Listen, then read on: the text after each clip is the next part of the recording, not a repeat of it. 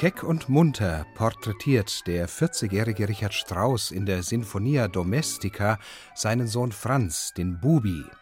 1904 hebt Strauss das Familienidyll in New York triumphal aus der Taufe und gibt darin einen intimen Einblick in sein Privatleben. Es fällt leicht, sich über diese häusliche Symphonie lustig zu machen. François Xavier Roth und sein SWR Symphonieorchester Baden-Baden und Freiburg meiden jeden Kitschverdacht. Das Wiegenlied für den Sprössling etwa intonieren die famosen Holzbläser ganz natürlich, schlicht und innig.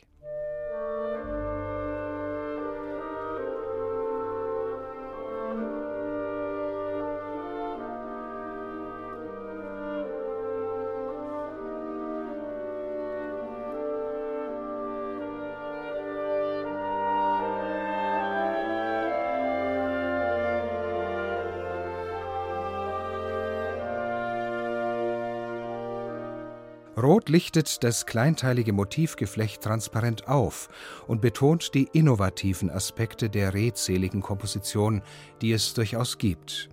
Er dämpft das Pathos der riesig besetzten Partitur und strukturiert die turbulente Doppelfuge im Finale präzise. Sie soll einen lustigen Streit im Hause Strauß symbolisieren.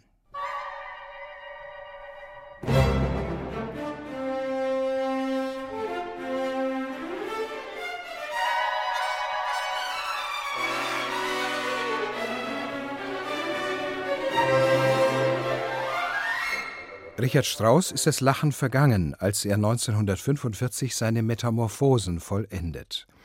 Aus Trauer über das zerbombte Nationaltheater in München schreibt er seine Studie für 23 Solostreicher. Glasklar und tonschön wie ein Gambenkonsort klingt das bei Roth und seinen Musikern, eine Katharsis für die Ohren.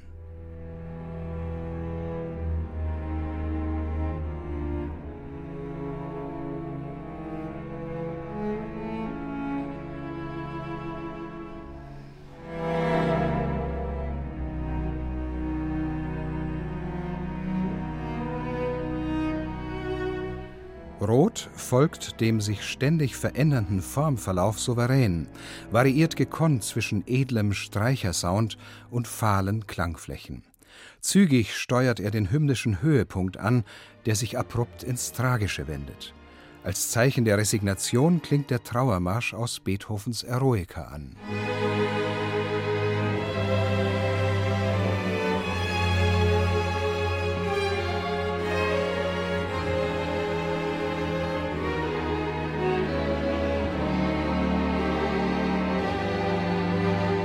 Natürlich kann man sich fragen, wie Strauss in der letzten Kriegsphase noch so schöne elegische Musik schreiben konnte.